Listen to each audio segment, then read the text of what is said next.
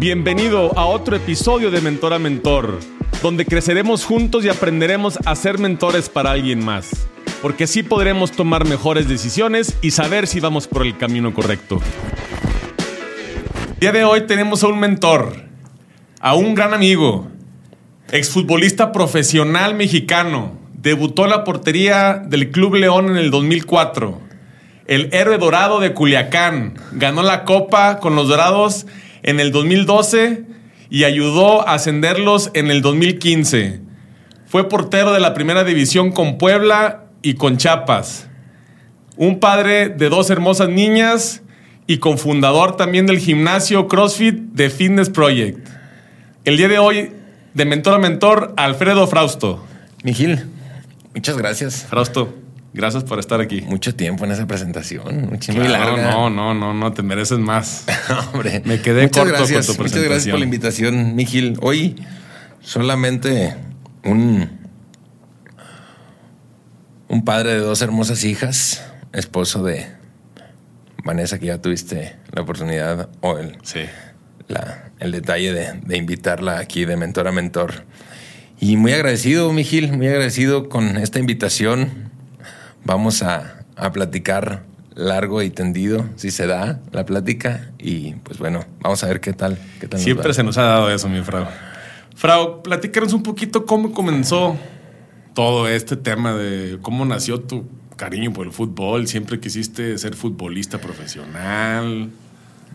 A ver, mi, mi, mi relación con el deporte siempre fue muy ligada, esa es la realidad. Mi papá fue, es un hombre muy deportista, muy activo este, en ese sentido, que siempre le gustó el deporte. Mi papá le gustaban los maratones, le gustaba jugar fútbol. Era muy malo como futbolista, Okay. era muy malo, pero le gustaba el deporte. Un apasionado de, del fútbol, del, de, de su deporte, de lo que practicaba. Si jugaba básquet, le gustaba jugar básquet, si jugaba vóley, le gustaba jugar vóley, o sea... Era competitivo. Él, él no era competitivo, le gustaba esforzarse y le gustaba cumplir los objetivos que se trazaba. Yo de esa manera lo, lo entiendo a mi papá. Porque nunca lo había estresado por ganar un maratón, nunca lo había estresado, pero sí muy comprometido con esa parte, ¿sabes? ¿En qué sentido te hablo de un compromiso? De cómo, cómo se preparaba para afrontar los, los, los compromisos que tenía, cómo se, cómo, se, cómo se preparaba. Y él a su forma, obviamente, ¿no? Antes no existía esa parte de la preparación física para un maratón como lo existe ahora, en grupos, en, Sí. ¿sabes? Que ya Las existen comunidades. en las comunidades, que los Ironman y todo ese rollo. Entonces yo le aprendí mucho esa parte a mi papá y no lo transmitió.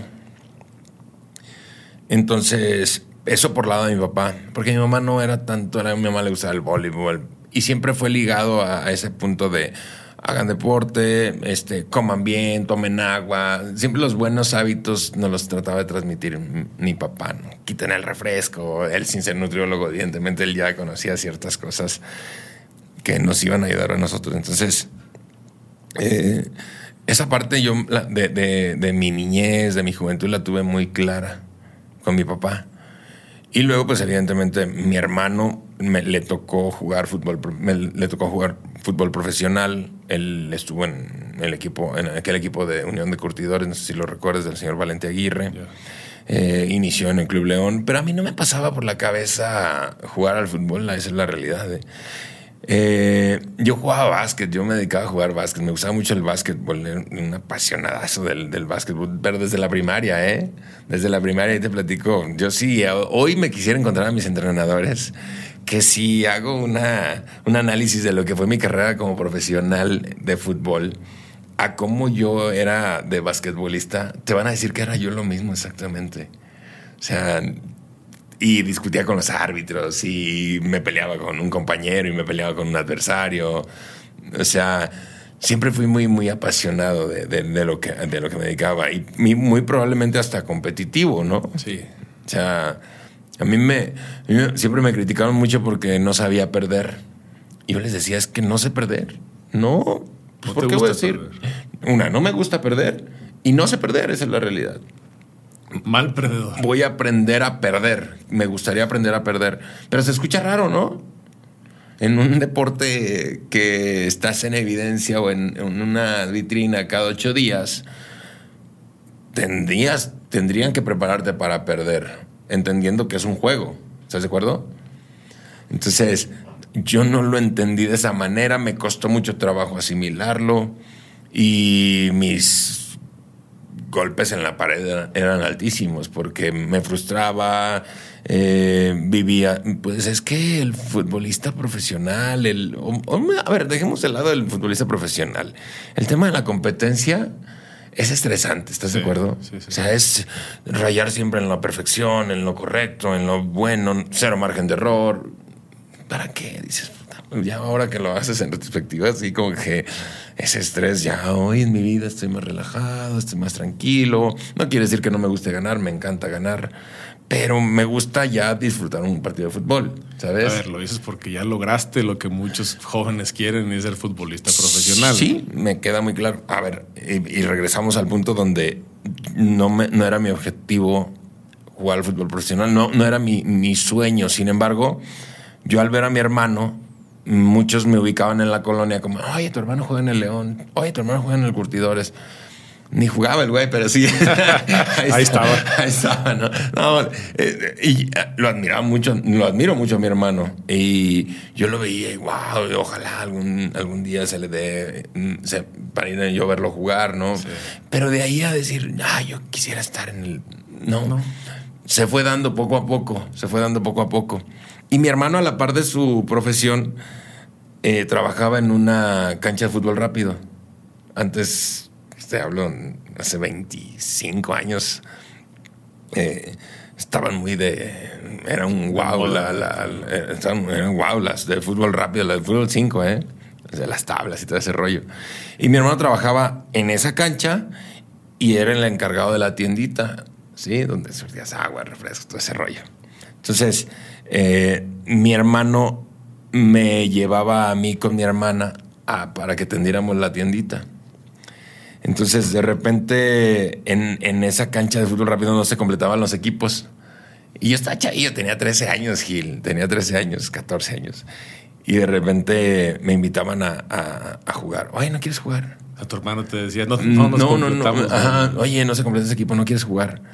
Y pues yo era basquetbolista, yo en mi vida había, o sea, siempre me gustaba jugar al fútbol en la primaria, pero nunca había, yo me, jugaba de chavillo en el equipo de la colonia, punto pues, fútbol rápido yo nunca había jugado, este, y ya me invitaban, y sí, pues sí, vamos a jugar.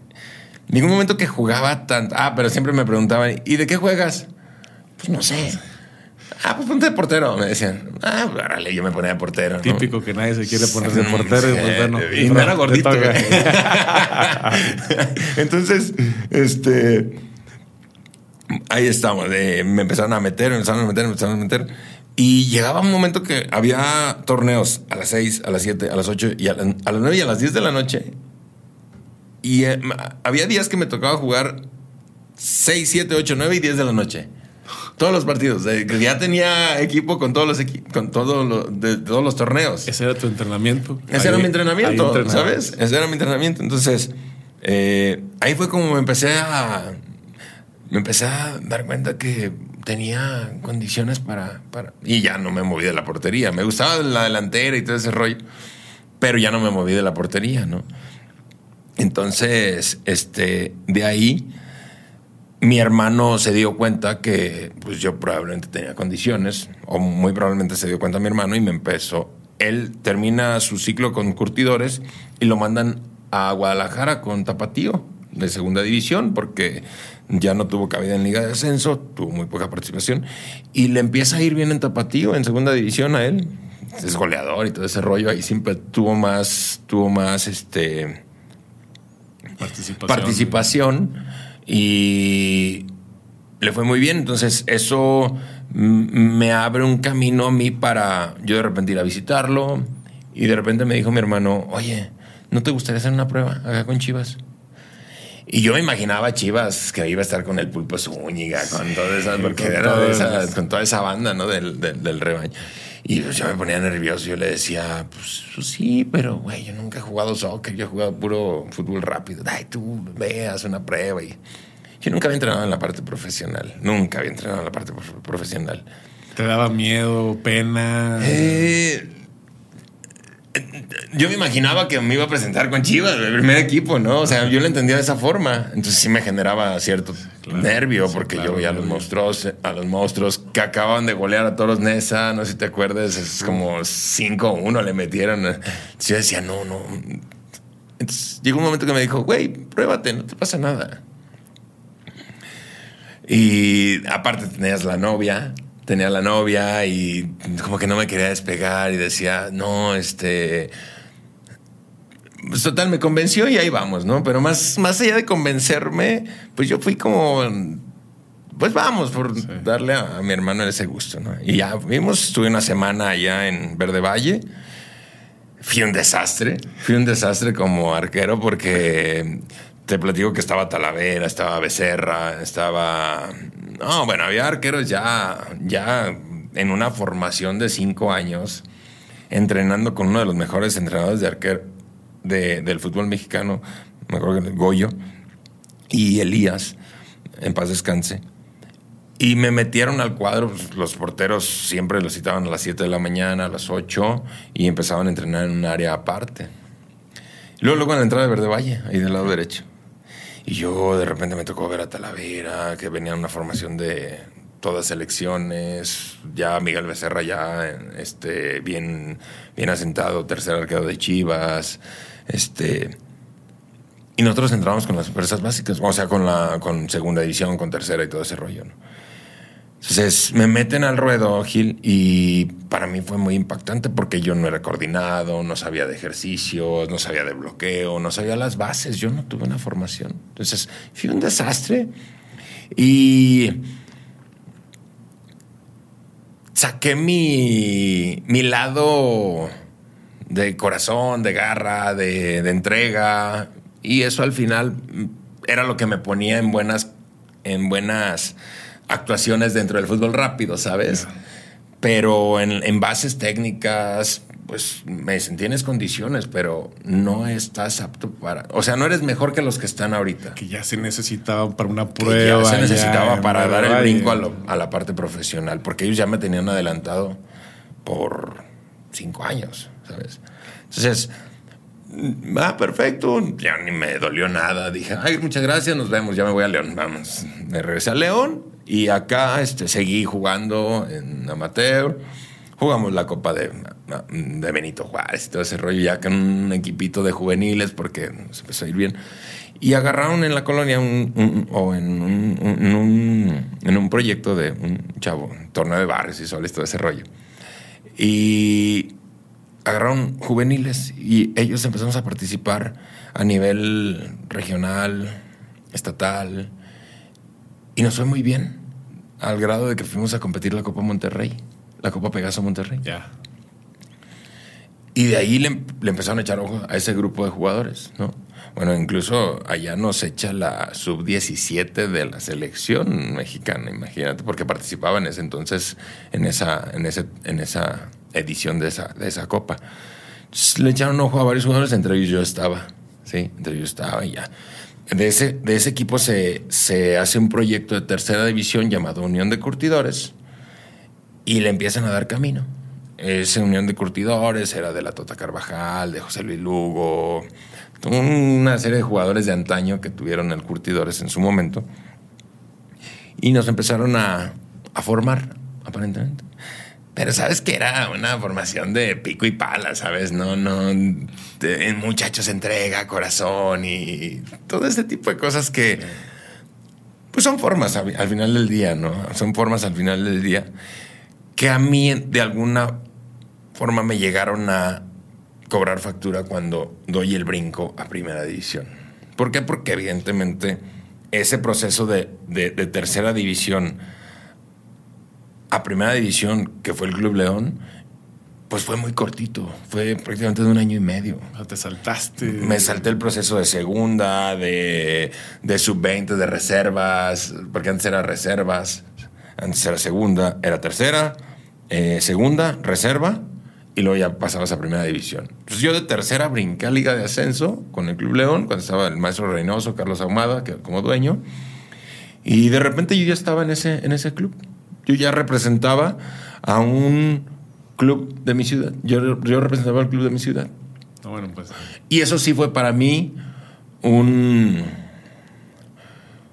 algo que me sentí muy orgulloso. Pero a la vez no estuve preparado para, pre- para, para representar al club. No sé si me explico. Claro, sí, ¿Sabes? sí, Mi formación para mí no me permitió representar dignamente a la institución más allá de mi entrega, mi, mi cap- mi capacidad. Eh, no estuve preparado en ese momento para representar al club. ¿Por qué? Porque evidentemente el club pedía siempre un ascenso. Era cuando vivíamos la- el infierno de la liga de ascenso y año tras año se peleaba un ascenso en, en, en, en, esa ciudad. Que siempre León estuvo Siempre las estuvo ahí. Nos- a mí me finales, tocó luchando. perder tres finales. En lo que yo estuve en el León, perdimos la final contra Irapuato, perdimos la final contra Dorados. Mira cómo después Sí, me, sí. me dio mis alegrías. Yo, yo, yo, me- yo recuerdo que una de las cosas más tristes que viví en el fútbol fue perder esa final contra Dorados allá en Culiacán. Pero me dolió, no, sabes cómo, ¿eh? de regresar de Culiacán una noche así ho- horrible, lluviosa. Evidentemente allá perdimos, todo fue fiesta para ellos, para nosotros ya teniendo todo el camión de bomberos para celebrar y todo ese rollo, no hubo nada.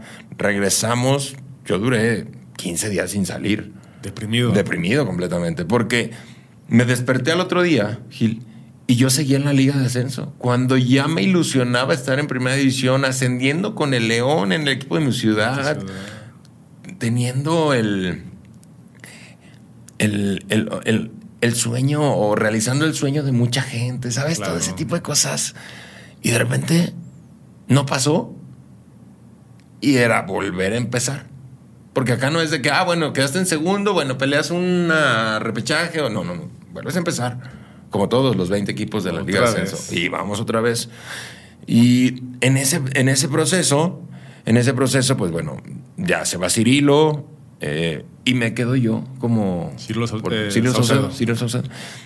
Y me quedo yo como, como responsable de la portería, porque aparte era menor, se juntaba ese tema de las reglas y todo ese rollo.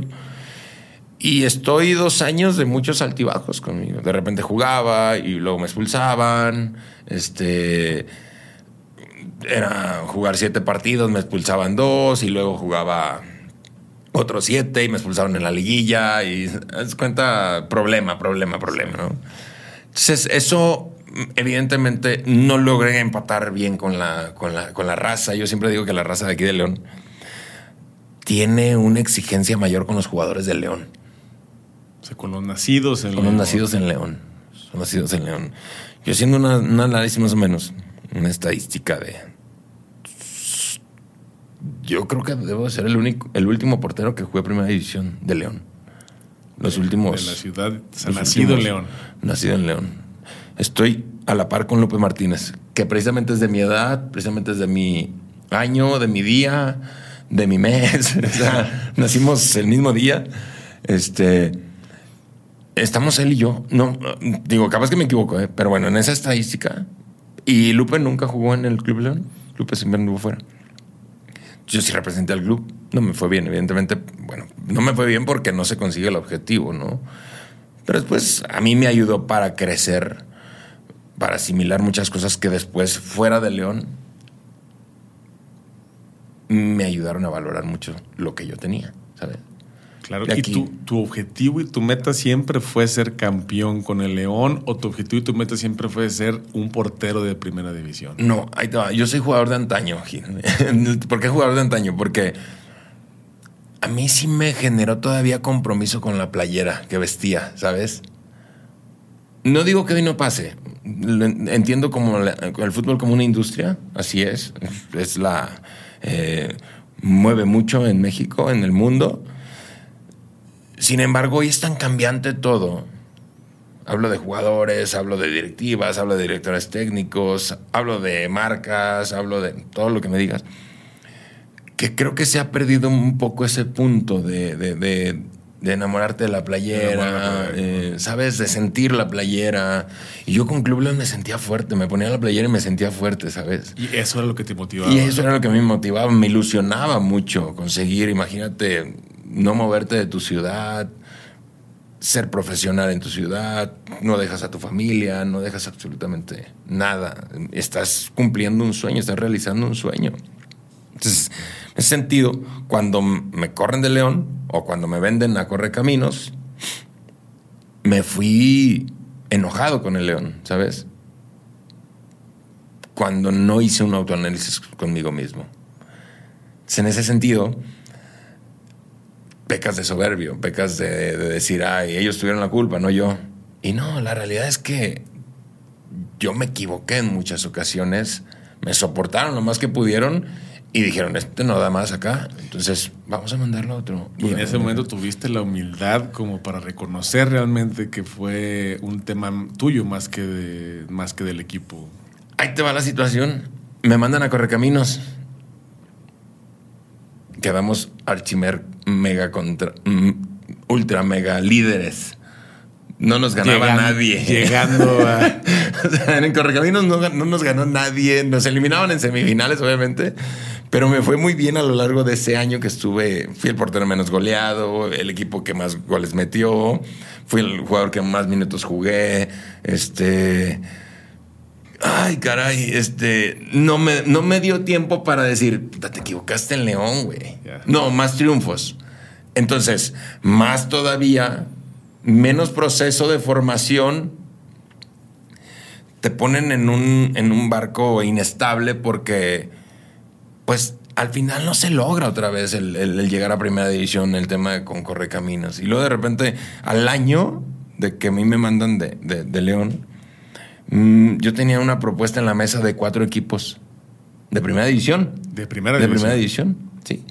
A nosotros nos elimina, nos elimina precisamente el Club León de la liguilla y yo ya me voy de vacaciones y en las vacaciones ahí me tenía cuatro equipos. Uno era Rayados con el Piojo, otro era eh, Pachuca, otro era Querétaro, que recién había ascendido, y otro San Luis.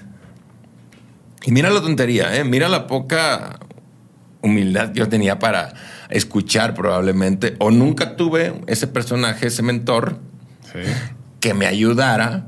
Que te guiara. que me guiara, exactamente.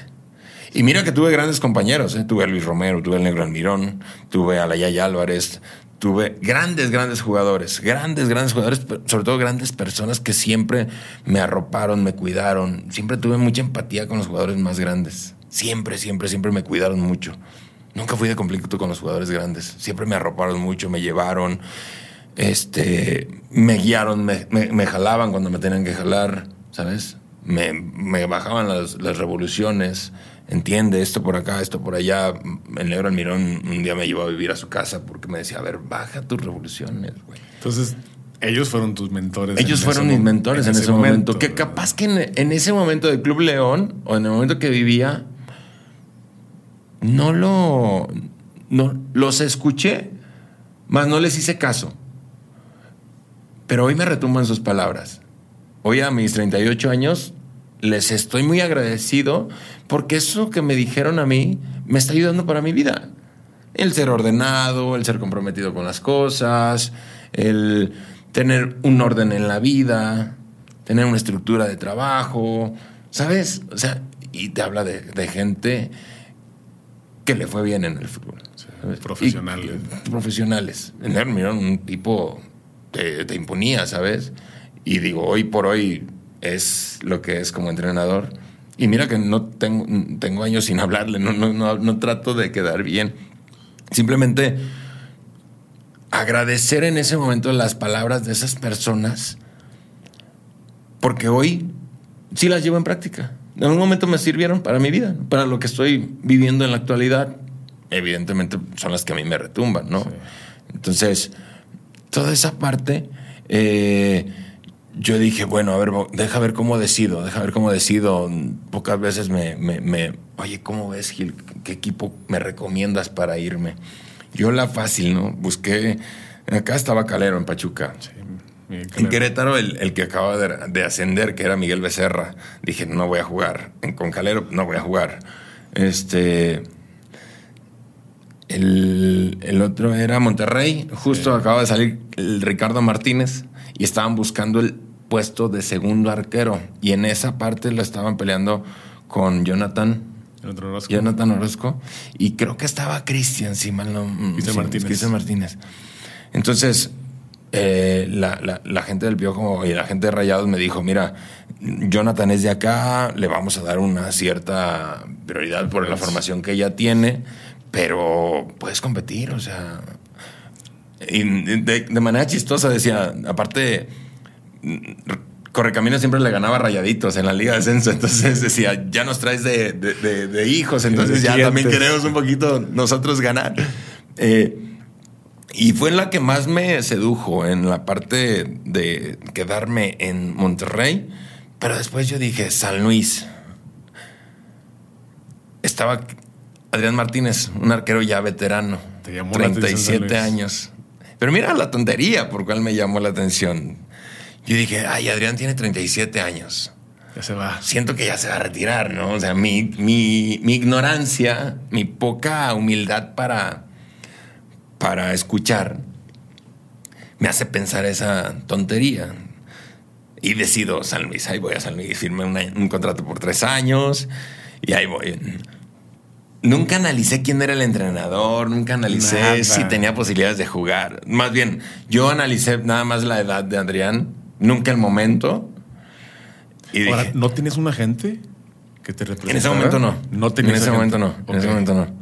No se daba tanto. No, no, no, se no daba era tanto. tan común No era como tan ahora, común. Era- te Estoy hablando del 2006. Ya había representantes, ya había promotores, pero no es como hoy que salgo aquí a la calle Sí. y hay un promotor y hay un representante. No, no. No, hoy eh, en ese momento no, no había. Y cuando sabían de. Cuando sabían de un interés de un jugador o de un club por un jugador, ya te decían, oye, no quieres ser, no, no quieres que te represente. Porque ya sabían, ¿no? Que había Claro. un negocio detrás y, y, pues tú, ¿y qué me ofreces? Que nada, pues un par de zapatos. Ah, güey, eh, chavo, y ya te- Y que se iban a llevar un porcentaje. Evidentemente se un porcentaje en su negociación. Sin ellos hacer nada por el interés del club, pues ya sabían que existía, ¿no? Entonces, eh, decido irme a San Luis, Gil. Evidentemente, ¿sabes cuándo jugué un minuto ahí? Nunca. ¿Ves? Más no jugué ni un interescuadras, Gil, ahí en San Luis. Nunca jugué ni un interescuadras. Entonces fue muy, muy vaciado porque ya después hablando con Adrián Martínez, pues, un tipo al cual también le agradezco muchísimo todas sus palabras, porque ese, él, él fue mi mentor. Él es tu mentor. Él es mi mentor. Él fue tu mentor. Adrián Martínez, haz de cuenta, para cuando yo lo conozco, fue un antes y un después de Alfredo Fraust. ¿Por qué?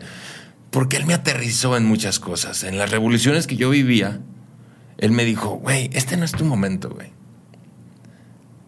El momento que yo vivo, yo lo cuido. Y no te lo voy a regalar, no te lo voy a facilitar por nada del mundo. Entonces, Ni a sus 37 años. no, no, no, no, no, no, no. Aparte fue su mejor momento, Gil, ¿sabes? Entonces, yo cuando veo eso, después me da muy una alegría inmensa porque se retiró a los cua- 42 años, ¿sabes? Gap ahí de- Fueron cinco años, sabrás, de buenos, ¿Y de qué buenos. dijiste? Yo decidí San Luis porque ya se iba a retirar. y- Exactamente. ¿Sabes cuándo? Por eso te digo. Y él, me, y él me, me lo dijo un día, no creas ni creas que yo te voy a facilitar. Somos amigos, ¿eh? Y nos veníamos de León, de San Luis para León. Él vivía acá, él tenía acá su familia. Ni creas que te voy a facilitar yo algo. Para nada. Dice, al, contrario, yo no los voy a dejar ni siquiera jugar interescuadras porque yo estoy en un momento donde la gente me necesita ver en todo momento. No puedo regalarles ni abrirles una opción a ustedes para que los vean y digan, ay, ahí viene el joven, ahí viene el joven. De manera muy inteligente, ¿eh? ojo. Y él me lo habló muy claro. Me lo habló muy claro. Y a mí esa, esa gente me encanta, Gil. Me Que encanta de- que sean. que derecho, me hablen, que que, me hablen lo que piensan, ¿sabes? Que me hablen lo que piensan, que me, que me digan lo que. No quiero decir la verdad, porque muchos se confunden con que, ay, te voy- yo te voy a decir la verdad. Ay, ¿quién eres, güey? Entonces, en ese momento, Gil, con, con Adrián, yo supe que tenía a una gran, a un gran mentor, a un gran personaje, el cual, si futbolísticamente yo no iba a crecer a nivel deportivo, te estoy hablando, yo iba a crecer más a nivel de manejo, de entender cómo se da la relación jugador-entrenador, jugador directivo, jugador afición, todo ese clic, toda esa formación que yo tuve que haber tenido antes. Adrián me la dio y me, la, me abrió el abanico, ¿sabes? Donde de repente hay entrenadores con cada estilo, ¿no? Y, a ver, yo hoy, hoy en retrospectiva siempre digo, no hay entrenadores malos, hay entrenadores tercos. Esa es la realidad, ¿sabes? Para mí, para mi punto de vista, ¿eh? Como jugador profesional que fui. O sea, que se casan con su idea. Exacto. Bueno, tuve un, entrenador muy malo, Juan Alvarado. No sabía ni escribir, cabrón. Yo no sé por qué dirigió alguna vez Irapuato. ¿Te acuerdas que dirigió? Saludos a Juan Alvarado. no sé si viva todavía acá. Este. Eh, y en ese sentido, eh, me toca, me toca de repente entender a, Raúl Arias que yo no tuve una buena comunicación con él porque evidentemente él tenía un compromiso grande con San Luis porque se estaba peleando el descenso. Luego, eh, salvándose del descenso, peleó una final contra Pachuca que perdió, no sé si recuerdes. Pero en ese momento de dos años, este Gil, eh, San Luis hizo un boom. ¿Por qué? Porque luchó por la Libertadores, luchó por la eh, Sudamericana. No, no, no. San Luis. Aparte, si tú analizas ese, ese grupo de San Luis, eran jugadores en una edad importante de asimilar lo que es tu carrera profesional. Y entonces Raúl se inclinaba más por esos jugadores. Los menores eran Jagger Martínez y Ángel Reina. Y de ahí no le movía. Michael Orozco de repente. Pero de ahí no le movía. Y luego de repente aparecía Rodolfo Salinas, ¿te acuerdas? Sí y aparecía el otro Pato Reyes. Pero de ahí no le movía, eran cuatro jugadores que de repente los utilizaba y bueno, le daba un revulsivo al equipo y todo ese rollo. Pero todos los demás eran jugadores arriba de 34, 35 años. Braulio Luna, eh, Adrián, Adrián García Arias, González Tahuilán, eh, Mascorro, los mismos. Pásale por estos. Le pegaban hasta a su mamá estos. Entonces eran un equipo muy, muy bravo, de condiciones futbolísticas no tan claras, pero un equipo muy guerrero. Y eso era lo que le encantaba a Raúl, en mi percepción, lo que yo, lo que yo viví. él se inclinaba más por esos jugadores de experiencia. Y a los jóvenes no nos yo no nunca nunca le, entendí su, su, su, forma de expresarse hacia con los jóvenes porque siempre fue el tratar de yo tengo el poder yo soy yo soy el chingón acá.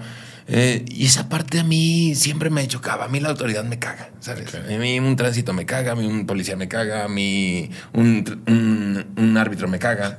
Sí sí sí porque me los topé fuera de su. Eh, fuera de su. de su uniforme y me agacharon la cabeza, ¿sabes? Ok. Entonces, cuando traes el uniforme puesto, eres de una forma y cuando no, agachas la cabeza y eres de otra forma. Esa parte a mí se me hace de mucha hipocresía. Sé lo mismo, no pasa nada. Si eres ojete acá, pues también sé ojete acá, ¿no? Y juégatela. Entonces, en esa parte a mí esos personajes me, me revientan, me revientan mal. Y tengo un pedo con la autoridad, esa es la realidad. Entonces, eh, yo siempre le brinqué a Raúl, cosa que tampoco le gustaba, ¿no? Entonces, eh, él, de alguna forma, no queriéndome soltar, siempre me dijo, a ver, yo, yo necesito que tú juegues. Yo necesito que tú juegues, que yo a donde el equipo que te mande necesitas jugar. Juega todo el torneo, juega todos los minutos y cuando regreses acá vemos qué tal estás para ocupar un puesto. Entonces yo decía, ok, perfecto, man. Y luego me mandaron a Tampico y ahí voy a Tampico, no, un club, Gil. No teníamos ni dónde vestirnos, no teníamos. y, mira que me encantó la afición de Tampico, el, muy bonito, todavía no pasaba lo que pasaba en esa, eh, eh, en esa ciudad de situaciones difíciles. No, no, no. Era, me tocó Tampico de playa, o sea, donde la gente de Monterrey iba a la playa de Tampico, ¿no? Entonces, eh, Después me regresan a Ciudad Victoria, donde yo creía que no, no tenía que haber regresado porque yo había dejado un, punto allá de mi rendimiento y cuando me mandan, pues no estuve yo en el mismo nivel, el equipo no andaba bien y luego de ahí me mandan a Salamanca. Entonces yo decía, aparte me mandaban Tampico, Correcaminos, eh, Salamanca equipos muy malos, equipos muy malos que futbolísticamente andaban muy mal. Y eso a mí me decía, güey, hace un año yo era el primer portero de la Liga de Ascenso. Estuve nominado en Citlali. Eh, y, ahora, esa parte de soberbia de ego eh, te pegaba, ¿no? Me pegaba y yo decía, puta madre, ¿por qué me mandan acá? ¿Por qué me hacen esto? ¿Por qué? Y siempre yo viví en ese sentido de, ¿por qué me hacen esto? ¿Por qué? Entonces... Enojado. eh, enojado por, por, por donde me mandaban. Y yo no decidía. A partir de que yo decidí ir a donde yo tenía que ir, me fue bien, Gil. ¿Y cuál fue tu decisión de a qué equipo ir? Siempre, siempre, a ver, en ese, en ese punto siempre sufrí, siempre sufrí y llegó un momento que de- definitivamente yo le dije a Américo, al cual un tipo que me, siempre me ayudó mucho, Américo Escatolar, el auxiliar de Raúl Arias. Le ¿sabes qué, güey? No, no soporto más esta, no, no entiendo el idioma, güey. No sé, no, llevo, no voy a ningún rumbo, este... Y me dijeron, pues, güey, búscale por tu lado. El equipo era de, de Televisa. Entonces, en esa parte siempre tuve mucho conflicto porque antes se manejaba un pacto de caballeros que le llamaban. Entonces yo tenía un contrato con una institución y aparentemente me dieron un papel de libertad, pero pues, tenía menos libertad que... eh, no, que nadie, ¿sabes? Entonces... eh, yo iba y tocaba puertas. Ay, no, sí, nos interesa y todo ese rollo, pero eh, ¿de- ¿a quién perteneces? No, pues a San Luis. Ah, pues déjame hablar con San Luis. Y ya San Luis siempre había una negativa. No, este, mejor te ofrecemos a otro, a otro portero. Este te cobra menos. Este. Y ahí va, ahí va el otro portero, ¿no? Porque ya el fútbol en esos momentos no buscaban tanto a la figura, ya buscaban más posiciones, ¿sabes? Como la actualidad. O sea, hoy no buscan, pues, ok, buscan a Cristiano Ronaldo, buscan a, a Messi, buscan, a pero, jugadores. pero hoy un plantel para armarlo, lo llenan de 10, 10 jugadores en cada posición. Y el entrenador está así, dice, ah, pues este, ah, pues este, si no es este, pues es este. ¿Sabes? Las opciones, imagínate lo que son, Gil. Y yo nunca lo entendí, nunca lo, lo logré descifrar. Mi cabeza no me dio para esa situación porque yo quería jugar y ser un equipo y estar en un equipo protagonista. Lograr, buscar objetivos claros, ¿sabes? Y de repente llegaba a un equipo, me parecía Salamanca, ay, ojalá, acaba de pelear un- una, una final y dije, ojalá me toque otra vez esa. No, ya veías y decías, puta, no te va a ir bien, no te va a ir bien. ¿Por qué? Porque veías el- la, la dinámica del equipo, este... Y ahí a la jornada 4, 5, 6, 7 ya se perdía toda la ilusión de- y echabas a la borda del torneo. Eh, eh, vivir en la Liga de Ascenso es bien complicado, Gil. A ver, la gente dice, ah, es que el equipo de segunda división. Está perfecto. Me queda muy claro que y esa es la realidad del equipo de la Liga de Ascenso, de la Liga de Expansión o de, de la primera. Pero sobrevivir a esa jungla está muy cabrón, ¿eh?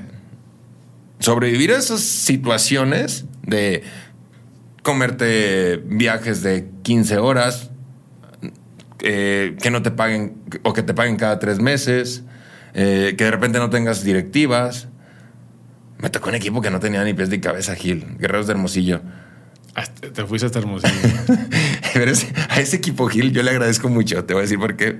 Yo, los amo, yo, yo les digo mis guerreros porque no teníamos nada, Gil. No teníamos nada. No teníamos, teníamos una casa club y vivíamos 14 personajes ahí. ¿Sabes? 14 personajes, 27 años. Eh, No, el bueno, hambre que teníamos. no, no, no. Impresionante. Hermosillo. Un saludo a toda la raza de Hermosillo. La verdad me trataron espectacular. Tengo grande. un- uno de mis grandes amigos vive en Hermosillo. Julio Herrera. Este. Y ese, ese fue clave. ¿Por qué? Porque ese equipo sí se dedicó a jugar, Gil. Ahí yo dije, voy a tener que jugar. Vengo a jugar acá a Hermosillo. Y jugué allá un año. Jugué todos los partidos. Y eso me ayudó. Eso me ayudó a yo regresar al, a la vitrina. Ya, otra vez. Me mandan a- de ahí. Bueno, de ahí me contrata Leones Negros. De Leones Negros me contrata Mérida. De Mérida me lleva a Paco Ramírez a Dorados. De Dorados me llevan a Jaguares. De Jaguares me llevan a Puebla. Y mira, aquí Jaguares a Puebla, yo no decido ir. Y ahí me va mal en Puebla. Entre los dos equipos. Me, me fue mal en Puebla porque no jugué, no, yo no tenía ganas de ir a Puebla, ¿sabes? Eh, y, de, y de Puebla decido otra vez ir a Dorados. Y ahí me vuelve a ir otra vez bien. O sea, donde yo decidí ir, siempre jugué y siempre me fue bien. Y te fue bien. Y me fue bien. Entonces, a ver, escuchar está padre, pero al final el que toma las decisiones es uno, ¿sabes? Me encanta que yo tener un guía y bueno, yo en mi, en mi caso siempre fui una persona muy independiente. No tuve esa esa línea de formación con mis papás, con mi hermano. Yo salí muy chico de casa, este, siempre en la rebeldía, que hoy en, hoy, en, hoy en día me ha ayudado mucho, ¿sabes? Por ser una persona independiente, por lograr cosas en base a mis esfuerzos. Evidentemente con la ayuda de mucha gente, ojo, ¿eh? No quiero escucharme que yo todo lo que tengo hoy es gracias a mí. No, no, no, no. Yo, eh, yo lo llamo formar un grupo de trabajo, los cuales te ayudan a yo tengo a la mejor esposa, tengo a mis mejores hijas, tengo a mi mejor, ¿sabes? Que todo eso es, eso es sumar, sumar, sumar, sumar. Y después yo tengo que ser también la mejor versión de Alfredo Frausto, ¿sabes? Como su papá y como todo lo sí, que por supuesto, ahora. por Entonces, supuesto. así, así la, la- lo, lo veo de esa, de esa forma, ¿no? Donde a mí me va bien cuando yo decido ir a algún lado. Cuando me impusieron cosas, No choqué, bloqueé, pum. Siempre, siempre, siempre bloqueé. Y en toda esa trayectoria, ¿quién, o sea, ¿quién te puso el apodo de loco? Ahí te va. Esa, cuando me lleva, cuando de, de curtidores, cuando inicié mi carrera de curtidores a León, eh, esa, esa fíjate que en, mucho tiempo me jugó mucho en contra. Evidentemente con mis actuaciones negativas y con mi mote se combinaba y decía, no, güey, este está loco. Entonces yo hablaba a una directiva, oye, estoy buscando chamba, no tengo contrato, este... No, pues claro que te conozco, ¿cómo no? Este, oye, pero ¿sabes qué? Me dicen que estás medio loco. Y yo, puta madre. Sí, bueno, es este pendejo que me está diciendo esto. Habrá, oye, sí, pero es que sabes que sí nos interesas, pero me dicen que estás. estás y loco. todo mundo en prejuicio, siempre en prejuicio. Y, y todo sale en base a.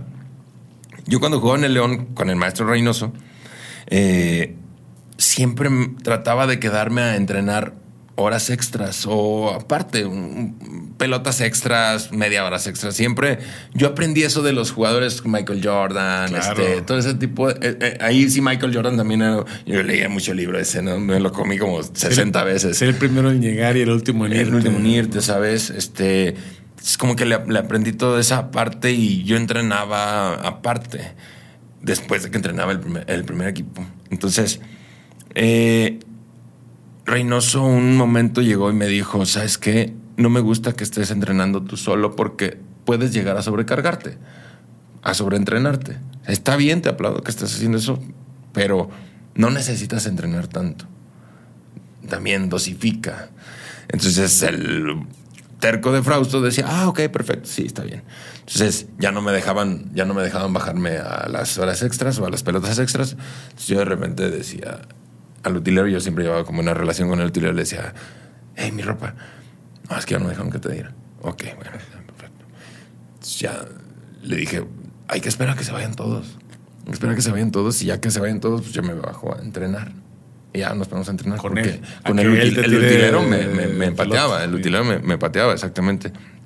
A veces que me ponía yo, pero mm, utilizaba yo mucho al utilero, ¿sabes? Sí. Entonces, eh, terminando mis horas extras, yo me ponía a dar dos vueltas a la cancha siempre.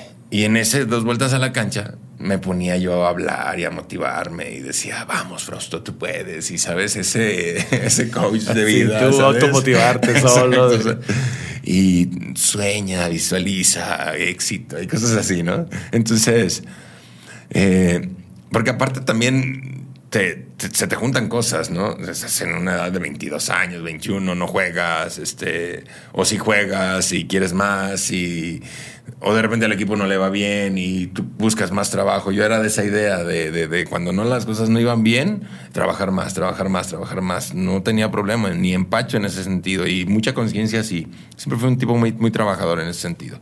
No sé si mm, mm, lo catalogan como profesional, no, pero siempre fui un tipo que entrenaba al límite, siempre, siempre. Nunca Te me. partías la madre entrenando. Nunca me escatimé nada, nunca. Es por eso también como que la gente se malentendía que el que loco, que loco, que loco. Entonces, eh, Reynoso se empezó a dar cuenta que yo me quedaba después. Y ya parecía que se iba de repente y una vez regresó y yo no me di cuenta. Y aparte que te hablabas tú solo. entonces- Exactamente. Regresó y bajó al, bajó, bajó al estadio. Y yo en esas dos vueltas que ya había acabado, evidentemente, me estaba dando vueltas y estaba hablando solo conmigo. Y de repente me sale y me dice: Vos sos un loco. Así me dicen: Vos sos un loco. Como chileno, ¿no? Y, yo me quedé así impactado, ¿no? El maestro te impactaba. Aparte es un tipo que yo le hice mucho caso siempre, me guió, ese también me guió. Y no supe qué decirle. Anda a bañarte, me dijo, ve, a bañarte, este, ya descansa, vete a comer.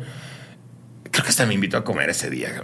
Y ya me dijo, lo que tenía que hacer era suficiente y que tenía que esperar mi oportunidad. Al otro día eh, en la presentación, buenos días muchachos, este, vamos a entrenar esto, esto es, más quiero platicarles algo. Reynoso al grupo. Ustedes tienen un compañero que está loco. Y todos así de, wow, ¿por qué? Eh, un compañero que está loco porque habla solo, dice, porque habla solo. Habla, habla solo con la vida, habla solo con las, con las tejas, habla solo con las butacas, con las gradas, habla solo con las porterías. Entonces, de ahí todos empezaron a cagar de risa, evidentemente, y me empezaron a decir, loquito, loquito, loquito, loquito. El loco, el loco, ya. Y ahí se me quedó. Se te quedó loco, loquito, loquito, loquito. Entonces, a veces yo me enganchaba de esa locura del mote y me desbordaba, ¿no? Ah, soy loco, pues, me desbordo. O sea, pendejadas absurdas tonterías, pero bueno, al final. Y esa fue la situación de, loco, que vuelvo a lo mismo. La gente pensaba que era por otra situación. Con Reynoso. Con, con maestro Reynoso, al cual le mando un gran saludo. Y de todos los entrenadores que tuviste, ¿de quién es el que más aprendiste o del que más recuerdas? Mira, yo tengo un, una forma de entender el fútbol antes y después de Paco Ramírez. A mí él me puso un, un escenario muy claro de lo que era el fútbol. Siempre con tres, cuatro opciones de trabajo, más bien siempre con tres opciones o cuatro para, para tú descargar una pelota, ya con ventaja hacia el compañero. Y eso en, en primera división a mí me ayudó mucho ¿Por qué? Porque ellos son de la línea la golpista. Sin embargo, Paco no se casa con ese jugar, jugar, jugar, jugar, jugar. No. Él dice, si en un momento hay que meter líneas para cuidarnos, metemos líneas y no pasa nada. Siempre una propuesta futbolística bien armada, bien estructurada, sí. Pero tampoco no te aferres al yoga bonito y Barcelona. No, no, no. Si hay que ponerla de punta para arriba, la pones de punta para arriba. No pasa nada. Entonces él, engloba todo lo que para mí como entrenador podría ser o debería de ser. ¿Por qué? Porque tiene empatía con el jugador, tiene diversión en sus entrenamientos, lleva muy bien de la mano esa parte de familia, este jugador, siempre tienes que estar dedicado a tu familia, eh, comprometido, dignifiquen la profesión, eh, opciones cinco para jugar, ¿sabes? Esa parte para mí se me hace muy, muy, muy completa, muy integral. Sí, iba más allá del fútbol. Iba más allá del fútbol, exactamente. O sea, eso es una formación para mí. Y él me impactó mucho. Me impactó mucho, aparte de que, bueno, fue mi primer campeonato, logramos el campeonato de Copa, este, fue una, una vida muy bonita la que vivimos en, en ese, en ese momento. vivíamos viajando en un camión, Gil de Culiacán a Ciudad Victoria, de Ciudad Victoria a Aguascalientes, de Aguascalientes a La Piedad. Imagínate la convivencia que tenían. teníamos que llevarnos bien. Aparte teníamos al mejor 10 de los últimos años, ¿sabes? Y tú te piensas que viajaba en avión o en algo... Nada, era autobús. Él se iba con nosotros a Cuauhtémoc Blanco. Él iba con nosotros y él, sí, evidentemente era una hueva porque en cada... Eh, en cada retén se subían los soldados, se subían los de los federales a tomarse una foto con Foto, autógrafos. Pero bueno, güey, ya, de repente, cuando vas a Culiacán, en la carretera de, Mazatlán, hay muchos retenes. Y ya sabíamos, ¿no? Se paraban. Ya bájate, viejo, ya bájate, viejo, para que te tome la foto y vámonos. Y sí, el, viejo muy, muy, siempre un ganador, pero muy, muy claro con el ídolo que era o que es, ¿no? Para, o lo que representa para el fútbol mexicano. Entonces, eh, había un equipo de personalidades fuertes, ¿no? Te hablo de Tilón Chávez, te hablo de Monosuna, te hablo de Javier Güemes, de Cuauhtémoc Blanco. Pues con Cuauhtémoc tienes. Con Cuauhtémoc, de Alfredo Frausto, de Rodrigo Follé. Sí, sí, sí. Entonces él les decía, cuiden mucho, que él los va a respaldar. Y sí, la verdad, siempre esa parte nos, nos cuida mucho. Entonces, hasta manejar ese punto, un día Paco me dijo, a ver, no te metas con el 10. No, no, no, no, te metan, no se metan con el 10. Prohibido. Cuídenlo, cuídenlo, protéjanlo porque él los va a ayudar. Y no sabes lo que nos ayudó, ¿eh? ¿Sí? Uh, ¿Por qué, Gil? Porque te quita todo el protagonismo. Se lo llevaba él. Él. Y no, no, no, nosotros nos cagábamos de risa en la cancha, de verdad. Lo- y nosotros también tratábamos de cuidarlo, ¿no? Pero sabíamos que nos iba a hacer ganar. Él nos iba a hacer ganar, se echaba la presión de la gente, nunca le importó. Lo O sea, yo, nunca lo vi bien, ¿no? en un tipo así de, ay, qué nervioso estoy por la... No, hombre, no, no, no, no, no. O sea, imagínate los escenarios que pisó, ¿no? Ahí en donde, donde estuvo. Entonces, para nosotros fue muy, muy agradable vivir esa, esa parte. Entonces, salimos campeones y como que se amalgama todavía más. Y luego volvemos a jugar otra, otra final de, de la liga. Que Pero bueno, pero a perdón, ver, salimos campeones. Estás hablando de campeón de Copa 2012, Alfredo Frausto, el gol de la victoria al minuto 90. El, el gol del empate, el gol del empate al minuto 93, porque íbamos perdiendo 2 a 1. De repente, tiro de esquina, ya tenías que jugarte la vida.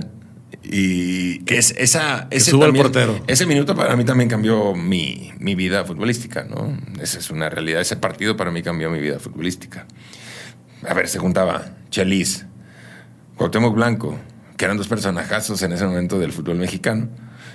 Y de repente llega este irreverente a quitarle su protagonismo, ¿sabes? Su minuto. Entonces, me toca meter el gol del empate y fue muy circunstancial, Gil, el tema de define en penales. ¿Por qué? Porque pues, a mí me toca atajar penales, ¿no? Entonces, Eres, eres- eres el portero, yo soy el portero penales. y yo les dije, muchachos, yo me comprometo a atajar. Ustedes denle con confianza. Me, me caracterizaba por ser un, un líder del, del grupo. Y de repente, ¿quién va a tirar penal? Y todos, yo, yo, yo, yo, yo, yo. Y el quinto, el goleador en ese momento para nosotros era Cheche Hernández. Y el portero de. El portero de, de Correcaminos era Iván, este chico que estuvo aquí en León el torneo pasado. Iván Vázquez Mellado. Y creo que eran compadres o amigos o algo así. Entonces. Pero Cheche le, le iba muy bien en ese torneo. Había sido goleador y todo el rollo. Entonces nosotros dijimos, pues va a ser Cheche. Aparte, en las prácticas estuvimos eh, definiendo porque sabíamos que existía la tanda de penales. Sí. Entonces, Eh, prácticas, prácticas, prácticas. los penales, exactamente. todo, ¿no? Entonces, en ese momento, Cheche dijo, no, yo no. ¿Por qué, Cheche? No, porque me conoce Iván. Y yo vi que ya nadie dijo yo. Entonces, yo levanté la mano y digo, yo. Tú levantaste la Yo mano. levanté la mano y dije, a ver, yo. me- Porque yo ya no quería que se hiciera más ese silencio, Gil. Claro. Era estresante, güey, ¿sabes? El, el punto de, madre, pinche duda, pinche duda. No, no, no. Levanto Y- la mano. Y digo, a, a la final siendo congruente, soy el líder, estoy motivándolos, vamos, yo. A ver, venías de meter el gol en el minuto 93. Ahí te va esa situación. Bueno, yo siempre que terminaba un partido, siempre que terminaba un partido, lo primero que hacía era levantar el teléfono y hablarle a Vane. Siempre. Oye, nos fue mal, nos fue bien. Chingón. Y saludarla, ¿cómo están mis hijas? ¿Cómo está mi hija? Etcétera, ¿cómo estás? Y todo el rollo. Y en ese momento que yo decido tirar el penal, Vane se había venido acá a León, te digo, porque viajábamos, no estábamos en Culiacán. Entonces Vane dijo, no, pues me vengo con mis papás y acá estábamos. Entonces, eh, me toca definir en penales. Toca definir en penales.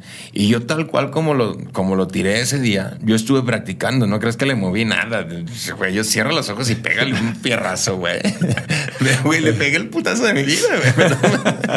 claro, güey. Sí. No, no, no, le metí el corazón, no tienes una idea cómo. Entonces, eh, salimos campeones, eufóricos todo. Yo lo primero que hago es meterme al vestidor. Es más, ni siquiera doy entrevistas porque me meto al vestidor emocionadísimo. Yo sabía que estaban transmitiendo el partido. Y lo primero que hago es agarrar el teléfono y, manes, somos campeones. Y le chingada. Pero yo más por el campeonato, ni siquiera por el metí gol y Sí, la chingada. No, no, no, no, no. que- Era mi primer campeonato. Mi primer final jugada, Gil. Mi primer campeonato. Y mira de qué forma se dio. Claro. Entonces, eh, y le marco a Vanessa y, y me dice, no mames, no vuelvas a hacer eso. Y le decía, yo, ¿qué te pasa? No, ¿cómo haces eso? Me estoy muriendo. Y yo, de, ¿pero de qué estás hablando? ¿Cómo? Si ya habías metido el gol, ¿por qué te atreves a ¿Para tirar? qué te- imagínate que lo Imagínate falles, no falles. qué. Yo, puta madre.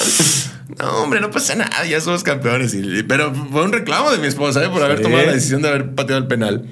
Y de mi suegro. Bueno, de mi suegro no. Mi suegro dice nada más que sufrió mucho. Mi suegra ni siquiera definitivamente no, vio el juego. O sea, yo ya no vi el final. Ella ya vio que... Porque eran muy nerviosos. O sea, yo le transmitía nervios. ¿sabes? Entonces, ahí queda como, como esa anécdota. Y pues bueno, ya eufóricos todos. Salimos de Ciudad Victoria a Guadalajara porque jugábamos en La Piedad creo que al siguiente fin de semana. Y yo prácticamente apagué el teléfono, Gil. Yo apagué el teléfono y dije, ay, chica madre. Y no me acuerdo si por. ¿Dónde te diré? Me decía Victoria, no me acuerdo si por San Luis o un poquito más adelante, ahí por Lagos. Eh, lo prendí, lo prendí el teléfono. A las 7 de la mañana, Gil, más o menos.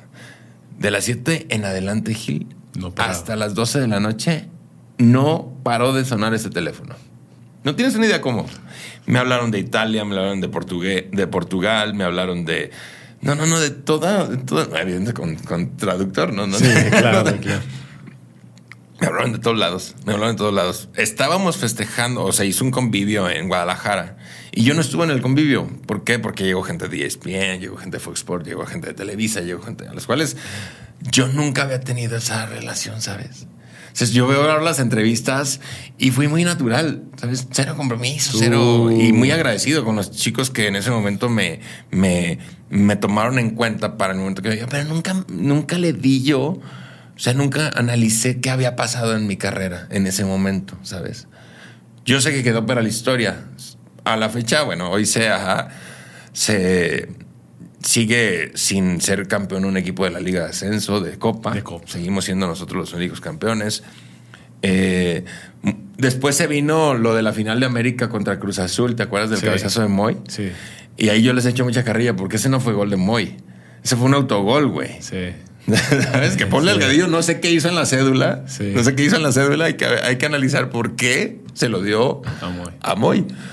Eh, pero lo mío sí fue un gol. Y, yo lo, mío fue definir el, campeonato. Entonces, pero nunca lo me dije, ay, vamos a ver. Y a partir de ahí me empiezan a llamar mucho, ¿no?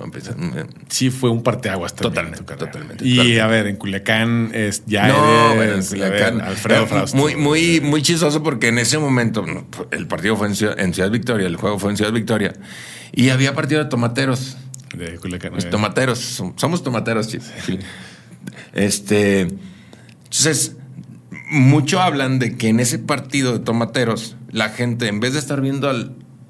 Eh, al, campo de juego de, los, de, béisbol. Estaban viendo la se volvieron a ver a los palcos porque estaban peleando los estaban jugando los dorados la final.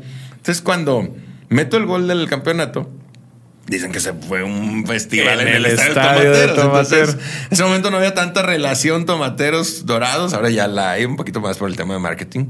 Pero en ese momento hasta un cierto recelo había y no, bueno, nos juntamos y eh, se hizo, se hizo padrísimo el ambiente en ese rollo. Aparte, que bueno, te digo, teníamos a grandes personajes que realmente lograron conectar de la cancha a la tribuna, ¿sabes? Y a mí eso era algo, algo bien padre que yo siempre soñaba, Gil, fíjate.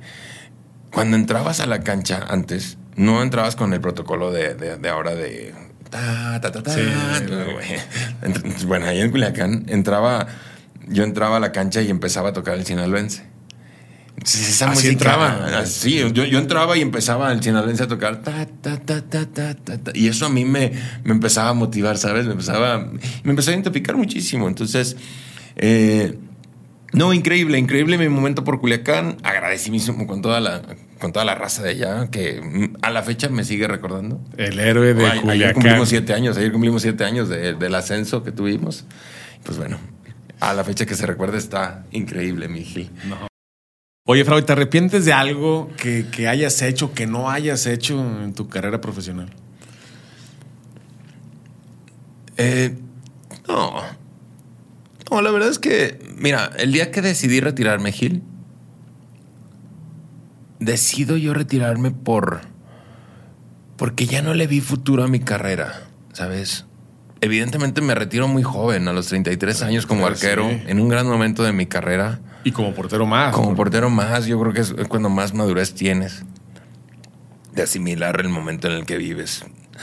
Yo más bien me retiro por el equipo donde estuve me quitaron las ganas de jugar al fútbol. Los directivos que tuve, en esa parte no. Yo no me llevé a mi familia. Eh,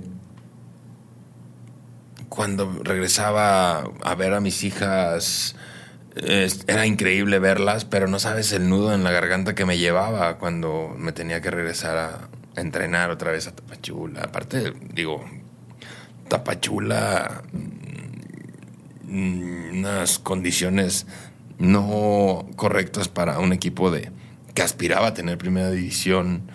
Eh, un equipo que no le pagaban. Eh, y, eso trae unas consecuencias, Gil, ¿sabes? Trae muchas consecuencias porque, porque hay jóvenes. Uno ya estaba más o menos estable en ese sentido. No que te sobraba el dinero, y mucho menos, pero eh, los jóvenes, imagínate que iniciaban 20 años, 18 años, 21 que ganaban 15 mil, 20 mil, 30 mil pesos, vivían al día. Esa parte eh, se vuelve muy complicada porque en el grupo empieza a haber negatividad, ¿sabes? Que de repente ves un mes y no te pagan, dos meses no te pagan, tres meses no te pagan. Dices, güey, ¿para qué estoy siendo futbolista, cabrón? Claro. Si no estás siendo y, y, lo peor de todo es que no puedes decir nada porque, ay, no, ese güey es un grillo. Porque es un grillo, cabrón. Porque peleas lo que estás trabajando. No seas mamón. Y esa parte yo siempre la peleé con todos los directivos. Eh. Yo siempre la peleé con todos los directivos. O la discutí, quise discutirla con los directivos. Capaz que no fueron las mejores formas. Pero cuando tú le hablas de esa forma al directivo, el directivo brinca. Porque dice, ¿tú qué vas a decir, pendejo? Pues yo manejo el fútbol, güey. Claro. Pero tú le dices, oye, güey, no, tienes esto que no me pagas. Yo vengo todos los días, yo pago renta, yo pago comida, yo le doy de comer a mis hijas, yo tengo un proyecto en casa, yo tengo escuelas, tengo...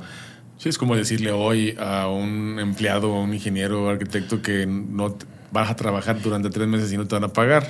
Y estás de acuerdo que, bueno, ya lo que te estoy diciendo no era el problema del directivo. Que yo me eche esos compromisos no era problema del directivo. El que no me pague el directivo sí era un problema suyo. ¿Por qué? Porque ahí se vuelve la entonces, cuando tú lo señalas de esa forma, se ofenden, porque son, tienen un ego inflado, no tienes idea cómo. Más ahora esas nuevas generaciones de directivos que se sienten puta que la Y prohibido decirlo, ¿no? no, hombre, para mí. Pero bueno, lo mismo, ¿eh? Yo de verdad nunca, nunca, nunca me callé en nada de esa, de esa parte. En esa parte no me siento.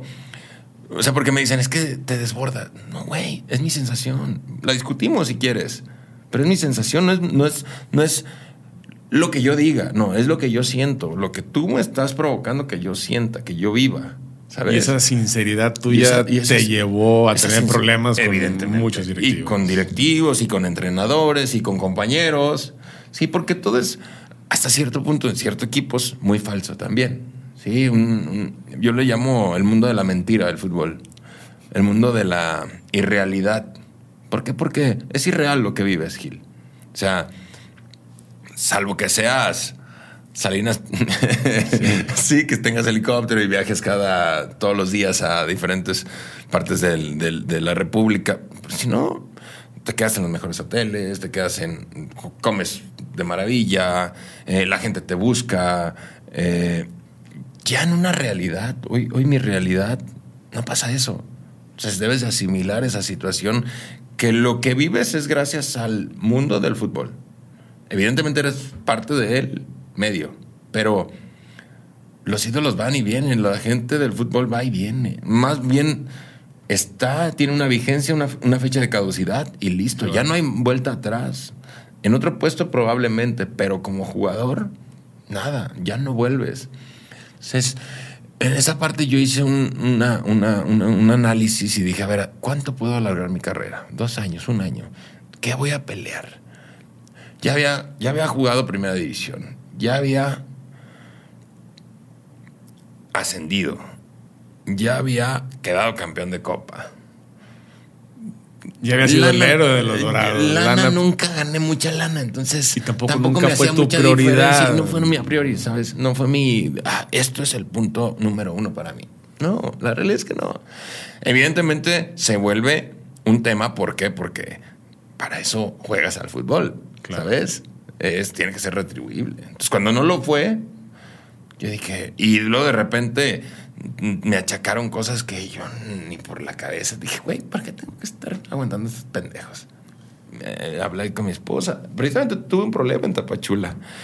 Fíjate cómo se juntan las cosas. Eh, estábamos precisamente en una cena, en una comida, comida cena, eh, donde nos juntábamos precisamente porque, porque, los chavos no, no, no tenían ni qué comer. Entonces de repente nos juntábamos los más grandes, comprábamos carne en Costco y hacíamos una carne. Y los invitaba. Y nos invitábamos y estuvimos echando una cheves, perfecto, jugando baraja, no teníamos ningún problema por esa parte. Entonces yo a las 10 de la, 10 de la noche, 10 y media de la noche, arranqué y me fui porque regularmente siempre hablaba con Bani. Cuando salgo del fraccionamiento, un taxista me choca. Entonces, en esa pinche euforia que yo tenía, eh, mm, sensaciones de todo tipo, eh, mal momento del club, yo me bajo y no sabes, agarré el taxista y me, me bloqueé, ¿sabes? Porque aparte se quiso ir el güey. No me pasó nada. Se cuenta, yo, yo doy la vuelta a la derecha y pasa el taxista y me, me lleva. Pum. Entonces, cuando ve el taxista que me chocó, el güey se quiere pelar. eso a mí me generó mucho conflicto y fui y lo seguí. Entonces, cuando voy lo sigo, lo bajo del carro y no sé, me cegué y. Pero sí es un desmadre, güey. Pegarle a un taxista es como. No, no, no. no se reproduce más que las cucarachas. Sí, no, ya tienes 10 ahí. Entonces, ya tienes ahí. Entonces, güey, sí es un pinche desmadre. Eh, grabaron esa madre, llegó a oídos de la directiva. Lo cual a mí no me importaba nada, güey. Esa es la realidad. No me importó absolutamente nada porque pues yo no estaba haciendo nada malo, güey. Tuve un accidente, cabrón. ¿Sabes? Que las circunstancias y el momento que viví el club, no sé, no eran las mejores, pues bueno, este era un problema del club, ¿no? Pero lo mío fue un accidente, ¿sabes? Entonces lo quisieron aprovechar porque yo era de los que mejor ganaba en el, en el club para rescindirme contrato. Y dije, chinguen a su madre meto controversia y pero bueno luego existen hay un chingo de cosas que me jugaron en contra pero bueno no era mi prioridad ganar lana esa es la realidad sabes otro punto yo no fui a Tapachula convencido yo no fui el tema del gobierno me dijeron el gobierno te quiere acá puta madre era un equipo apoyado por el gobierno nunca fui contento esa es la realidad nunca fui contento entonces yo ya tenía otro equipo el cual me tumbaron y ya no fui feliz. Entonces. Ahí tomas la decisión. Ahí tomo la decisión. Dije, ya pasa lo que pasa, me regreso, hablo con Vanessa. Ah, no, para eso me roban el teléfono los taxistas. Y de repente ya logré, no sé si logré hablar con Vanessa, con mi cuñada, algo así. Le, le hablé, ¿sabes que Le dije, voy para León. Ya estoy hasta la madre de este pedo. Y regresé a León, este, hablé con ellas y les dije, chicas, no más fútbol. Voy a descansar, este voy a vivir un poquito mi vida y en algún momento voy a tratar de regresar al fútbol. Entonces yo tenía la idea, dije, ay, me retiro, dos años de descanso, sabáticos. Regreso. Y el fútbol me va a buscar y voy a regresar. La madre, güey. No, no, güey. Se va acabando el tiempo. Bienvenido a la realidad. Se va, bienvenido a la realidad. Las llamadas ya no son las mismas. Los conocidos amigos del medio, pues evidentemente ellos siguen en el medio y tú ya estás fuera de ya no tienen para qué hablarte, es la realidad. Este, y mira que tengo grandes amigos dentro del fútbol, pero, pero también no puedo yo estar esperanzado a esas personas, ¿sabes? Que son mis amigos, pero son, son mis amigos y punto. Yo tenía que seguir saliendo, yo tenía que salir adelante por mis hijas, por mi esposa. Entonces, de repente, en ese punto de tomar la decisión, eh, te llegan ciertos momentos donde, pues al final vives un duelo, Gil. ¿sí? Porque algo que hiciste toda tu vida, de repente lo dejaste de hacer. Sí. Y mira que se va a escuchar muy nostálgico, pero el día, hoy sabes lo único que extraño del fútbol, porque mucha gente me pregunta, oye, ¿no extrañas el fútbol? O el mundo del fútbol. Y les digo que no. Juego al fútbol, me gusta jugar al fútbol, pero el medio ya no lo extraño. Extraño y sé que, algo, que es algo que nunca más va a pasar, entrar a un vestidor. Eso, eso lo extraño muchísimo. Pero no, no va a volver a pasar nunca. ¿Por qué? Porque ya no soy jugador profesional. Yo puedo hacerlo como cuerpo técnico, yo puedo hacerlo como directivo, pero no es lo mismo. Yo como jugador nunca permití que entrara un directivo, nunca permití que entrara a un, un, cuerpo técnico. Digo, no yo, son, son códigos, eh, códigos de vestidor Sí. que nosotros llamábamos, ¿no? No sé si existen ahora. No, pero ya veo que hay Instagram y todo el pedo. ¿no? ya No, creo y que las redes existen. sociales ya Exactamente. Entonces, eh, entonces, esa añoranza de en algún momento de entrar, ya, sé- ya la tengo clara, ¿sabes? Pero es lo único. eh, eh, tiene un olor muy particular el vestidor, ¿sabes? De, de café, de, de muchas cosas que se viven ahí adentro, muchas cosas que, que vives en la interna con tus jugadores, con tus compañeros, con tus utileros, con tu gente, con tu. Sí, me imagino. ¿Sabes? Y es muy bonito, la verdad. A ver, yo vivía más tiempo con los, con los compañeros del club, direct- eh, staff, eh, jugadores, que a veces en mi casa, Sí, tu casa, con tu- con, que con con mis hijas, casa. ¿sabes? Entonces yo convivía más con ellos. Entonces tienes que hacer un buen clic, tienes que hacer buen equipo, tienes que... A ver, lo más difícil en este mundo para mí es trabajar en equipo. Y si no haces ese clic, tienes un porcentaje de fracaso muy alto. Sin embargo, si logras conectar a tu equipo de trabajo bien, que empiece a trabajar como maquinita, me llaman reloj suizo, tienes un porcentaje altísimo de éxito. Eso está garantizado, Gil. ¿eh? Sí. Digo, no lo digo yo ni lo descubrí yo, pero en los momentos que viví donde el club se enganchó, y hablando de directiva, hablando de staff, todo, Éxito. nos fue muy bien. Entonces, hay que buscar las formas de llevar bien la fiesta, ¿no? De llevar, llevar de buena manera o llevar a buen rumbo esa, esa, esa situación de trabajo en equipo. Mi mejor versión, tu mejor versión. ¿Dónde eres bueno? Ahí emplealo. Yo soy bueno, ahí lo empleo. Pero si solamente veo tus defectos y no checo los míos y estoy haciendo bien, creo que ya estoy atacando algo que no me corresponde, ¿sabes? Yo hago lo mío y si te puedo ayudar en hacer algo para que tú seas mejor, te ayudo. Si me lo pides también, ¿no? Sí, es trabajo en equipo y la Es trabajo en comunicación. equipo, también. comunicación. O sea, engloba muchísimas cosas. Gil. Tú tienes una experiencia grandísima en ese sentido. Entonces, para mí, y luego también el éxito se vuelve relativo, ¿no? Se vuelve una etiqueta social. Para mí es una etiqueta social porque, pues para la gente, oye, salí campeón. Sí, pero pudiste haber metido cinco goles. Ah, ok, bueno, entonces no vale el campeonato. güey. Bye. Ok. ¿Sale? Se conforme la gente porque no se jugó como se tenía que jugar. Entonces, es muy relativo el- esta parte. Entonces, yo me quedo muy satisfecho, muy, muy contento con todo, con todo lo que yo decidí hacer. Sí, impotente con lo que no pude cambiar.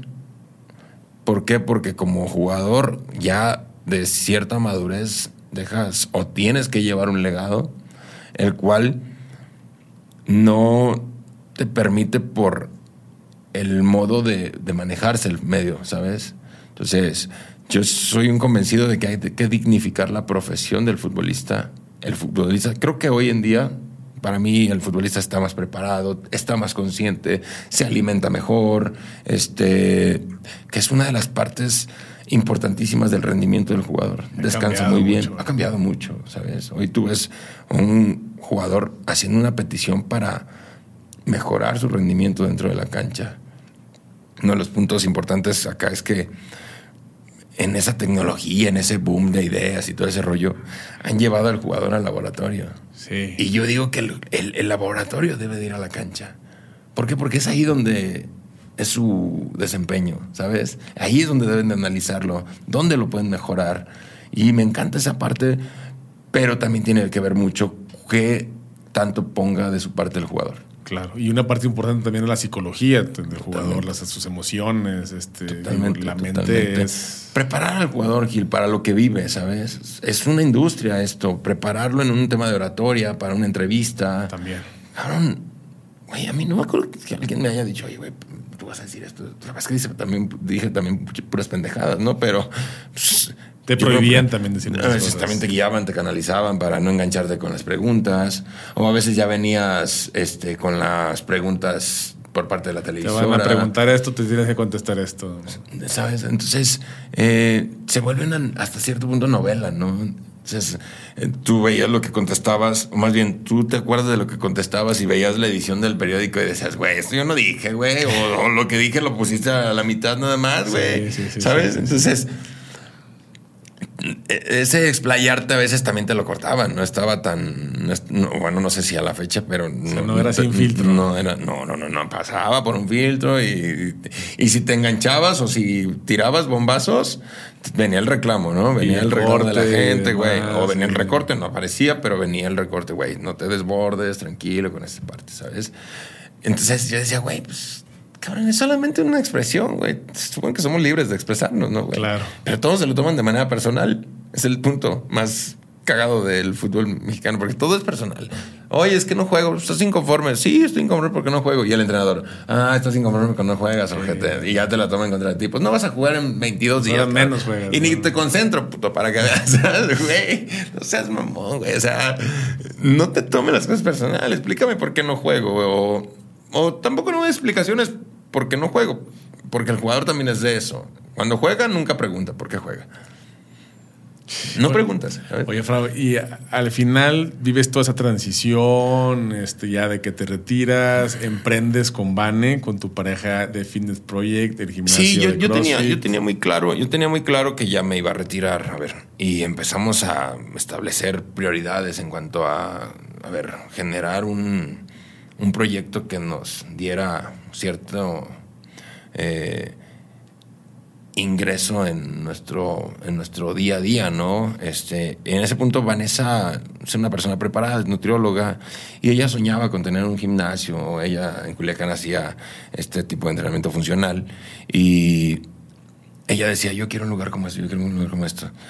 Y yo, la verdad que yo siempre fui muy enganchado al fútbol, siempre me fui muy enganchado. Ah, pues dale, dale. Ya cuando llegues a León, pero yo la tenía bien clara, Gil. Yo, Vane a veces se me aburría, se me decía, es que yo soy nutrióloga, sí soy feliz como mamá, sí soy feliz como esposa, pero ¿cuándo voy a detonar? ¿Cuándo voy a...? O sea, yo estudié para trabajar, o sea, no para trabajar en el sentido de hormiguita, obrero, no, no, no, sino para desarrollarme como, y siempre como profesional. Sido Frausto. Y siempre había sido... Este. Y le decía, tranquila, que yo ya me voy a morir en dos años. O sea, ese pinche personaje se iba a morir, ¿sabes? Eh, lo iban a enterrar y, le tocaba a ella desarrollarse como profesional. Yo siempre se lo decía. Hoy me retumba mucho porque para mí es una persona muy capaz, muy capaz, que día a día piensa y trabaja en estar lo mejor preparada. ¿Sabes? Si le falta algo, lo estudia. Si tiene una duda, pregunta. Lee. Lee sea, es una persona preparada, muy profesional. No es porque sea mi esposa. Yo siempre digo, una cosa es que sea mi esposa y otra cosa es que sea nutrióloga y otra cosa es que sea mi socia. Y otra cosa es que sea la mamá de mis hijas. Yo trato de separar ese punto. Lo tengo en casa todo, No es fácil no, no, no, no, no, no, no, para nada. A ver, espera, no, no, no. Entonces, en ese punto, ella emprende el negocio del entrenamiento, de cross, de cross training. Y ella empieza a dar consultas por una por otra cosa, porque la gente la pedía también, ¿sabes? Pero ella empieza el negocio principal para dar entrenamientos. Entonces, eh, yo le decía, tú dale, con lo que ganábamos, invertimos en ese, en ese rollo. Y ella lo dirigía, ella lo dirigía, ella lo dirigía. Me pasa lo de Tapachula, este, me regreso a León y ella seguía con el negocio. Pero le fue muy bien. Sí. Le fue muy bien desde que inició, ¿sabes? tuvimos el apoyo de muchísima gente, incluyéndote. Sí, sí, sí. Entonces, la raza lo asimiló muy bien y se sentía muy bien. Le empezó a ir muy bien físicamente, sintieron cambios porque nosotros transmitimos buenos hábitos. Lo llamamos medicina preventiva nosotros, ¿no? O sea, muévete bien, descansa bien, come bien. Punto. Eso te va a dar mejorías para tu vida. Entonces, de repente, a ver, crecimiento es estrés. ¿Estás de acuerdo o no? Por supuesto, sí, por supuesto. Eh, llegó un momento, ah, y en ese, en ese crecimiento de Vanessa, yo seguía en mi luto, en mi desmadre, este, sí, siguiendo siendo mi papá, este, digo, sigo siendo papá, pero este, ahorita a mi esposa le está yendo bien, pues bueno, que, esté bien ella, ¿no? De repente era pararte en el cajero y sacar, y sacar, y sacar, y sacar, y de repente te estás acabando el dinero, ¿sabes? Claro. Entonces Finanzas personales. Finanzas personales. De repente en tu casa ya hacen falta cosas. Este, y llegó un momento que Vanessa me dijo, a ver, güey, este pedo sigue, güey. ¿Qué pedo? Vamos, no vamos. Tuvimos un problema muy grande, ¿sabes? Porque me dijo, a ver, güey, ¿estás esperanzada al fútbol? nunca te van a llamar, güey. No quieres regresar, ve tú, pon acción en tu vida y ve por ello. O sea, y yo decía, no, güey, a ver, no, yo quiero, yo quiero seguir descansando. No, güey, no, no, ya no, güey. La vida sigue, mis hijas te necesitan, yo te necesito. Y aparte la edad que, a ver, Frastos, 20, 34. 33 años tenía. 33, 34 años. No habían pasado ni seis meses y yo había tenido una guerra de problemas, ¿sabes? En el recién retiro. No, dije, a ver, estructuré mi vida, este Vane me dio chamba. Te sumas al proyecto. Me sumo al proyecto. Ella me dijo, oye, necesito que me ayudes a dirigir. Entonces, yo dije, a ver, güey, en un momento yo me gustaría dirigir al fútbol. Un grupo de personas, un grupo de profesionales. Perfecto. A ver qué me sirve, a ver qué tal, qué tal soy para dirigir circuitos, dirigir entrenamientos, dirigir gente. Y me empezó a gustar, Gil. Oh, sorpresa. No, no, no tienes una idea de lo que me enganchó el CrossFit a mí.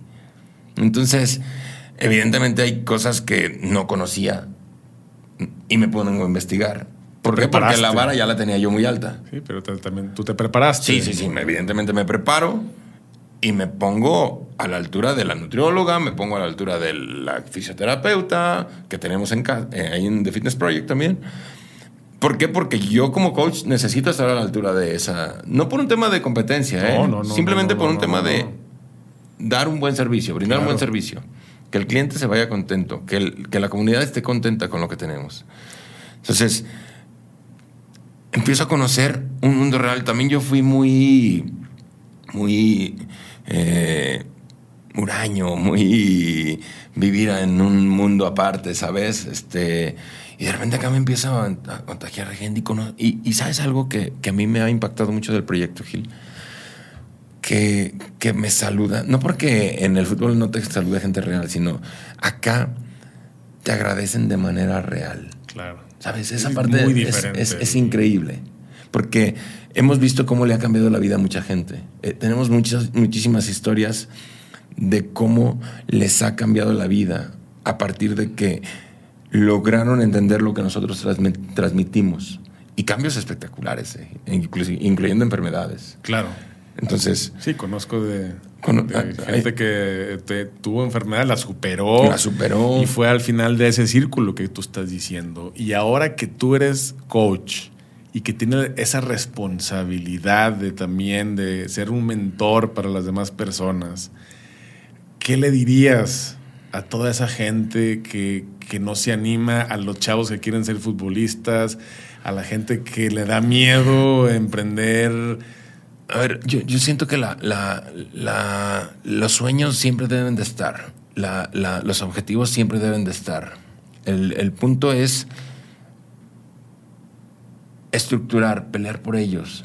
¿sí? Para mí, esa, no pelear en el sentido de, de, discusión, no, simplemente luchar. Luchar en el sentido de lo que me corresponde, darlo todo, dar siempre mi mayor esfuerzo para lograr las cosas. En algunas cosas se van a dar. A ver, yo he tenido más fracasos que éxitos, Gil o más fracasos que logros. Sin embargo, esos tantos fracasos a mí no me derrumban. y te han enseñado más. Y me han enseñado muchísimas cosas que los triunfos, ¿eh? Claro. Los triunfos fueron solamente eso, efímeros. En cambio, las caídas te tienen que sacudir, tienes que aprender de ellas. No todas te tienen que dejar una lección, ojo. Pero si tú aprendes de las cosas que no te salen bien, muy probablemente retomes ese camino para lograr eso que en algún momento fracasaste, ¿sabes? Pero no, no declinar, no decir, ay, esto no me salió. Bueno, tampoco hay que ser aferrado, ¿no? decir, yo tengo 45 años y sigo en el fútbol. No, güey, a ver, no, ya, ya no, güey, porque nuevas generaciones vienen. O hoy quiero abrir cinco de Fitness Project, no, porque esa parte hasta, también, ¿no? Me decían, oye, abre aquí, abre allá, abre allá. Y en un momento yo me quise desbordar en ese punto. Pero yo dije, a ver, si no tengo consolidado esto. No, hay que poner los pies en la tierra, pero al final, para cerrar nuestra, nuestra plática, Frau, los tres consejos para ti más importantes. Siempre, a mí algo que me ha ayudado es esforzarme al máximo por lograr mis objetivos. Una de las Dar cosas tu 100%. siempre he dado mi, mi, 100%. O sea, si yo descanso en, en mi cama, me recuesto en la almohada y doy gracias al día, a mi vida, a mi universo. Este, soy poco creyente de, las religiones, Pero le agradezco al universo, a la vida, que me pone en esta situación en la que es hoy en día vivo. ¿sí? ¿Por qué? Porque todos los días trato de aprender algo y trato de transmitir algo hacia la gente. Eso es increíble. Aprendan, transmítelo porque todos podemos aportarle todos podemos aportarle algo a alguien. y, a veces de un saludo, Gile. Buenos días. O buenos días. Eso es un antes y un después. Sí. Sí, o puede ser un antes y un después para un atleta. A mí me ha pasado, también eres un ser humano, más allá de que seas coach, más allá de que seas entrenador, que tu ánimo está abajo, ¿sabes? Porque somos de estado de ánimo, Gil. Claro. Entonces, eh, pero de repente cuando me llegan y me saludan de una manera fuerte, vibro, buena vibra, tu energía mi energía, digo, güey, él me está saludando de una mejor manera. Yo se lo tengo que regresar con qué? Con, con coacheo, bueno, con vamos, tú puedes. Y mira que no soy este Bárbara de Regil y sonrían y soy el güey menos de ese tipo, ¿sabes? Pero este me interesa que mis entrenamientos sean entretenidos, no divertidos. Me gusta mucho que mis entrenamientos sean entretenidos, que la gente siempre se lleve algo. Esa parte para mí todos los días. Y estoy a las 5 de la mañana, hoy sí trabajo, cabrón. Antes me hacía pendejo. o sea, digo, jugando fútbol, digo, me divertía, ¿no? Pero hoy sí trabajo, hoy es serio estas cosas que, vivimos, ¿no? Son reales. Y estoy estudiando a las 5 de la mañana que voy a programar el, entrenamiento y digo, ay, este movimiento es así, tengo tantos atletas que tengo que Tienes que prepararte. Obvio. Otro es prepárense. Y prepárense. Prepárense. estén listos y preparados para que, lo que las vidas les ponga enfrente. Te ponga. Tus sueños hay que estructurarlos bien y trabajarlos para conseguirlos. Para mí, eso, esforzarse al máximo, prepararse y siempre, siempre, siempre, siempre dar tu mayor esfuerzo. Siempre. Para mí esos puntos, esos, son, son, son valiosísimos, son importantísimos, que yo siempre los he tratado de aplicar. Evidentemente, mm, mucha gente te aporta también, Gil. Claro. Mucha gente te aporta. Pero tienes que tener esa apertura. Tienes que tener mucha esa apertura. Mi Frau, muchísimas gracias por la plática. Y te felicito muchísimo, de verdad, por esta faceta que vives. Gracias. Me encanta ver esta parte de mi amigo Gil que conocí hace ya seis años. Sí. Y me encanta verte reinventándote, me encanta verte con esa energía te veo, me gusta mejor esta versión del Gil. Ah, qué bueno. siempre, siempre al final es para mejorar. Digo, no porque ya me cayeras mal, me encantaba. no, siempre, pero... siempre para mejorar y, digo, al final. exactamente, yo lo veo de esa forma. Cerrar que, que todo lo que hagamos siempre que sea con pasión y con mucho compromiso. Muchas gracias por quedarse.